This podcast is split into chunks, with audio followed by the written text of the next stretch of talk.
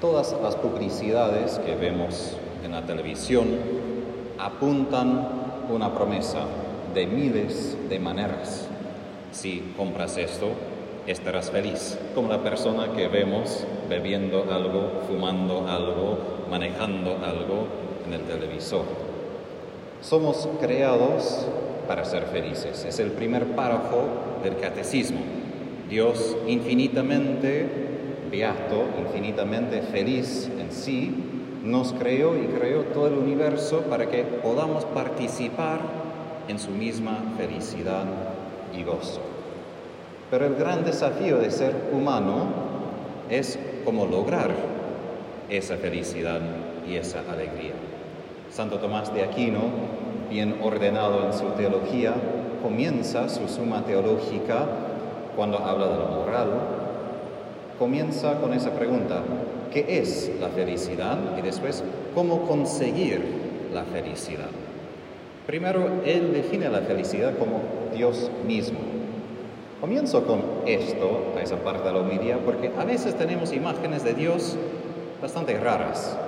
Dios severo, Dios casi siempre enojado, con algo de malestar con el mundo y con nosotros. Pero hay que recordar que Dios en sí es pura felicidad, es puro gozo. Podríamos decir risa, risa que es como una abundancia de gozo. Eso es Dios en sí.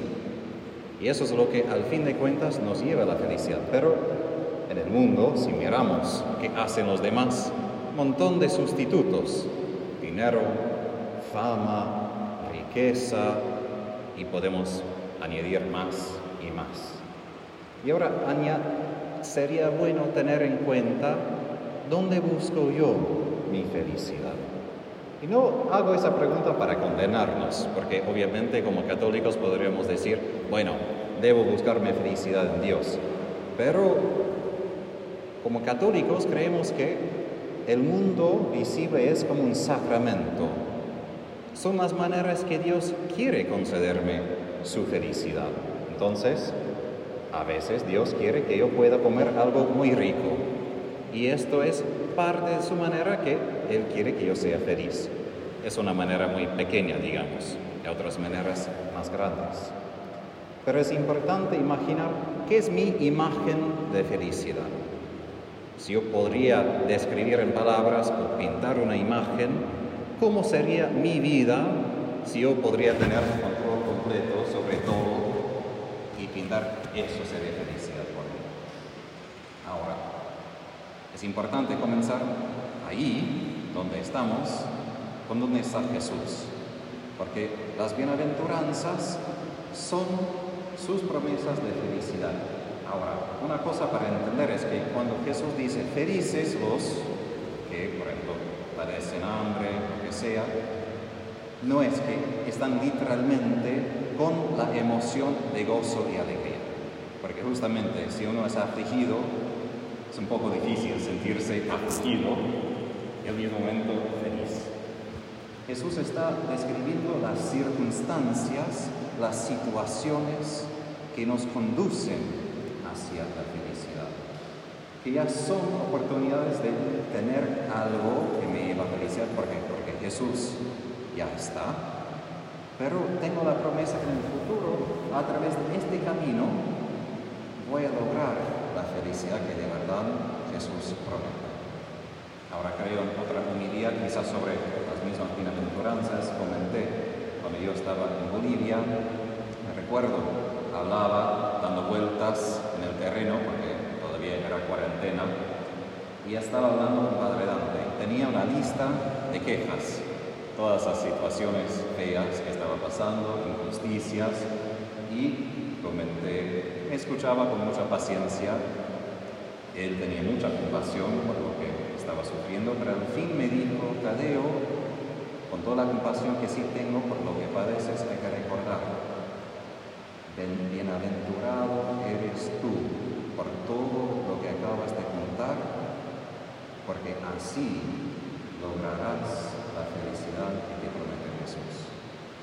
Así puedes vivir las bienaventuranzas.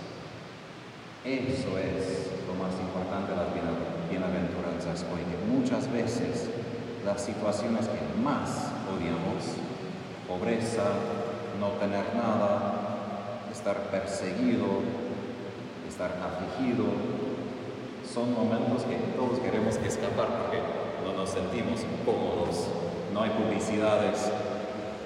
Te puedo afligir si pagas 10 dólares. La gente lo hace gratis, no hay que pagar. Pero justamente eso que necesitamos meditar sobre esas bienaventuranzas y no solo literalmente esas bienaventuranzas, sino de reconocer muchas veces los caminos que me conducen a la felicidad de Jesús son los caminos que más quiero evitar. Y es importante meditar esto para que cuando llegue el momento, cuando me siento afligido, cuando soy pobre de alma, ahí puedo pararme y decir, justamente tengo la oportunidad ahora de seguir a Jesús. Pero aún más, porque las bienaventuranzas no solo se tratan de que, bueno, aquí es tu GPS, y aquí es tu destino, ahí es tu destino. Lo que las bienaventuranzas describen no solo es como un mapa moral lo que debemos hacer, es una radiografía del corazón de Jesús. ¿Quién es más afligido que Él? ¿Quién tiene más hambre de Él por la justicia? ¿Quién es más misericordioso que Él? ¿Quién tiene un corazón más puro que Él? Todo lo que Jesús aquí habla es como un espejo de su propia vida, de su propio corazón.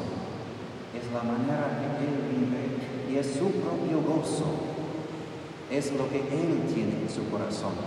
Y esto es importante para nosotros porque cuando saltamos a lo moral, que bueno, debo hacer esto debo hacer otro para seguir a Jesús, primero es la invitación de Jesús compartir conmigo su propia felicidad aún en el camino, porque esas bienaventuranzas dice Jesús cuando Él todavía estaba en camino, cuando Él estaba sufriendo, padecía muchas cosas, estaba bajo muchos límites con su naturaleza humana. Y Él justamente invita a nosotros como sus discípulos a sentir lo que Él siente en su corazón. Eso es no poca cosa, porque una cosa es como aguantar y decir, porque Jesús te sigo, pero ay, no me gusta, quiero estar al otro lado, quiero lo que quiero, todo normal.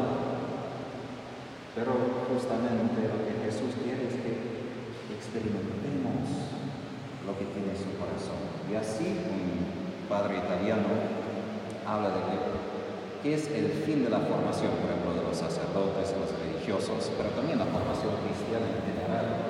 Y dice es para que tengamos los sentimientos de Cristo. Ahora, a veces hablamos de sentimientos como sentimental, una persona que tiene muchas emociones, pero sentimientos que son como actitudes profundas de Jesús. Son las cosas que surgen de su corazón, que son como el fundamento de su manera de vivir.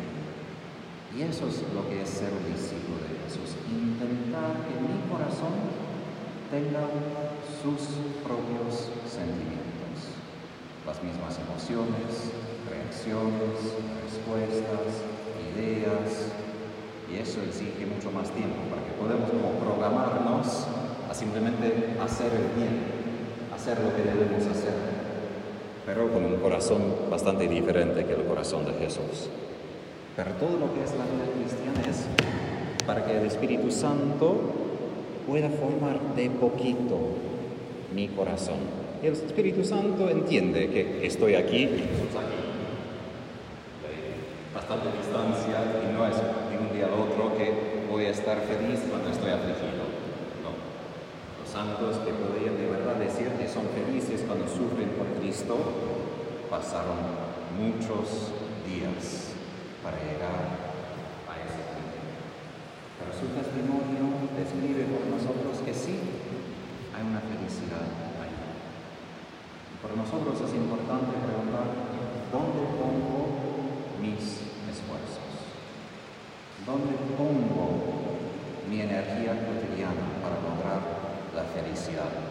O mejor dicho, ¿cuáles son mis estandartes para decir que tuve un buen día? A veces mis días peores son los días mejores en cuanto a mi vida espiritual, porque son los días que Jesús me está enseñando lo más. Porque cuando todo va según mis antojos, eso puede ser peligroso. Eso me puede encerrar en mis propias ideas y mi propio corazón. Por esto, San Pablo en la carta apunta que, al fin de cuentas, no podemos engreírnos en nosotros mismos, no podemos gloriarnos en quienes somos nosotros nos damos cuenta, somos pobres de verdad, aún una santidad. Hay unas cosas que sí queremos tener, nos reconocemos que ni eso tengo. Pero ni eso nos debe desanimar.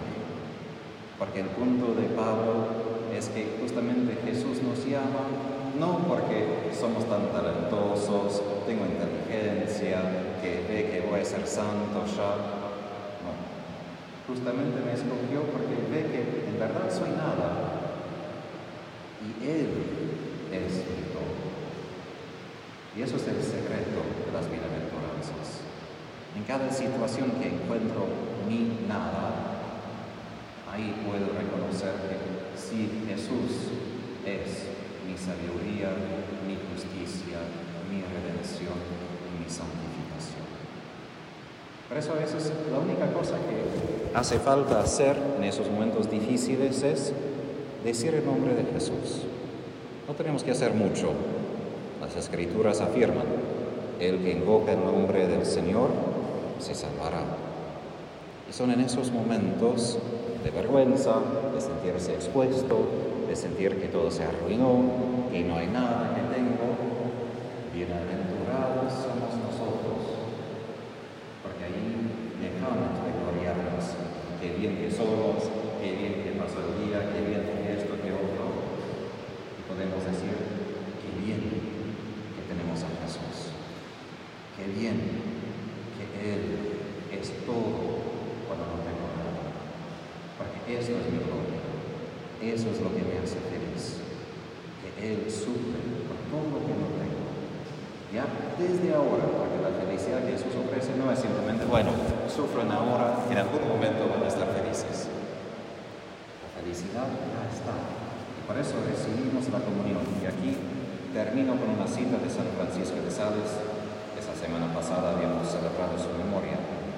Y él dice que el trono de Jesús cuando recibimos a Él en la Santa Comunión es nuestra miseria, es nuestra nada, nuestra pobreza, Muchas veces queremos presentarnos a Jesús con lo mejor, y es normal.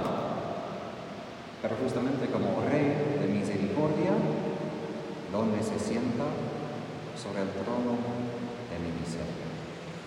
Hoy cuando recibimos a Jesús, muy prácticamente nos gloriamos en Él, recibiendo a Él ahí, en mi pobreza, en todo lo que no tengo. Esto también Jesús quiere, tomar posesión de esto decir, eso es mío y yo doy a ustedes lo que es mío, mi santidad, mi amor, mi justicia y mi felicidad.